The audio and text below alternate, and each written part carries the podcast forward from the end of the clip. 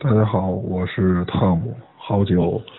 没做节目了，也没出声音了。大家肯定纳闷我们电台怎么了？呃，实际很简单，因为我从十一之前吧，好像是二十二号吧，就一直在出差，然后先去参加了去广州参加的那个 B 勾四零，还有绅宝的 D 六零的发布会。然后从发布会直接飞坐飞机去西宁参加别克昂科威的这个一个试驾活动，从西宁然后一直开车到这个活动是要开车到西安，但是我中途有事儿，所以在中卫就下车了。中卫是在银川往南的一百公里一个城市，我在这下车以后，然后坐火车再赶到银川跟我们同事会合。然后我们同事汇合完了以后，我们再去阿拉善左旗，然后参加公司的一个叫做英雄会的活动。所以整个我要出差到十月七号或者十月八号吧，才能回北京。所以这个快一个月，这个大概到一个月这时间吧，可能都没办法录音，没办法跟大家交流一下什么的。然后既然说。就是一直在参加活动嘛，我就呃聊聊这个几个活动吧。然后第一个活动呢，就是这个 D 六零这个发布会啊。D 六零这个车呢，我们没有开啊，看样子很漂亮。然后呢，端的就是萨博这个九三的这个平台，然后动力呢用的也是老萨博的。不过这个价格啊，大家看我我忘了，大概大概是十五万元左右。反正我觉得价格有点贵。然后以它这个性能来说。我觉得，或者可能大多数人还会选择这个这个级别的标杆，像速腾啊什么的这些车。我觉得可能没人会会是这么给北汽的面子。然后啊，B 勾四零拖了一个拓江版，实际上有点像它的整个风格有点像奔驰的 G。然后奔驰的 G 是有三把锁。差速锁是非常硬派的一个越野车，但是呢，却标配了一个公路胎。然后 B 勾四零的这个拓江版的市场定位，呃，B 勾四零呢也是一个，呃，甭管性能如何吧，它最起码定位是一个越野车，一个硬派越野车。但是它这个 B 勾四零最大的这个，呃，特点，这个等于说给人眼睛眼前一亮的东西，也是它的一个，我忘了是十九寸还是二十寸的一个大轮毂，标配的也是一个公路胎，就是一辆很怪的车。不过，不管这辆车怪不怪，我觉得，呃，不重要。重要的是，我在 B 勾四零发布会看到了我心中的摇滚的神崔健老师，然后崔健老师，呃，也唱了几首，呃，我非常喜欢的歌，《雪地里撒点野》《花房姑娘》什么的，这个之类的。然后接着说，呃，参加完了以后呢，我就去了这个 西宁，去参加这个别克这个昂科威的这个活动。昂科威这个车，我感觉开起来，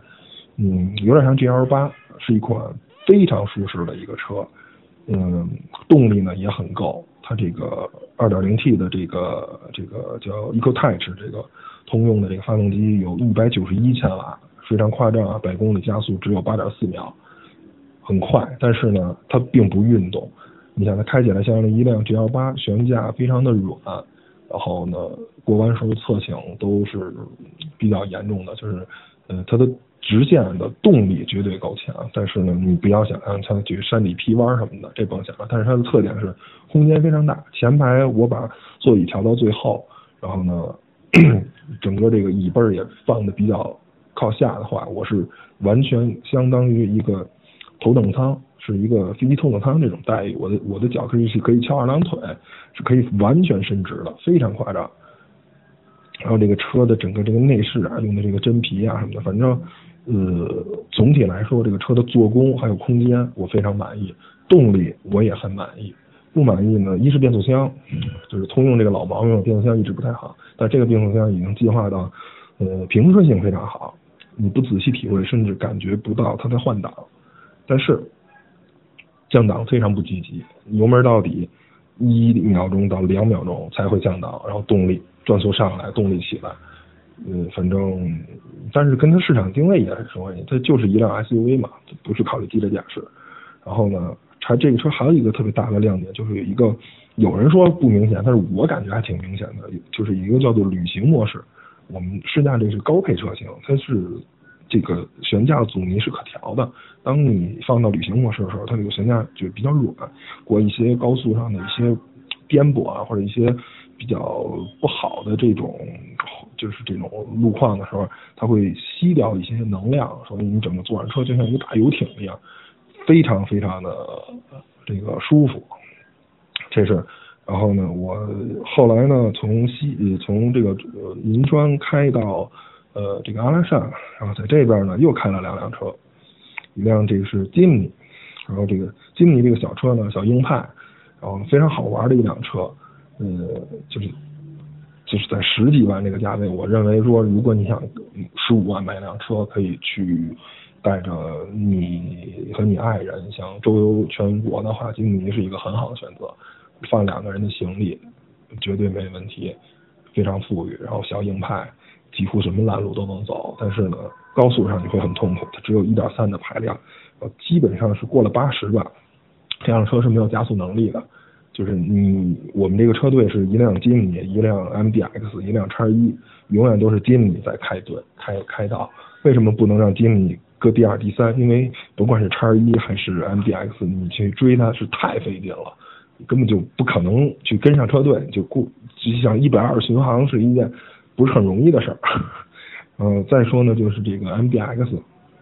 哎呦，这个三点五 V 六这发动机啊，非常的线性，整个这个动力输出一直到一百一、一百都没有任何问题，动力随叫随要啊。再往上我就不说了，因为这个什么，呃，我只能说再往上的话，动力真的不太行，甚至我觉得再往上的话，甚至不如昂科威。它三点五的发动机，自然吸气的发动机，甚至不如二点零 T 的昂科威。然后行了，我今天 就先录，随便录了这么一个东西，跟大家交流一下我最近开过的几个车，然后给大家分享一下。后面呢，再说一个，说说这个人文吧。然后我在这个广州这个城市，因为待的时间嗯太短了，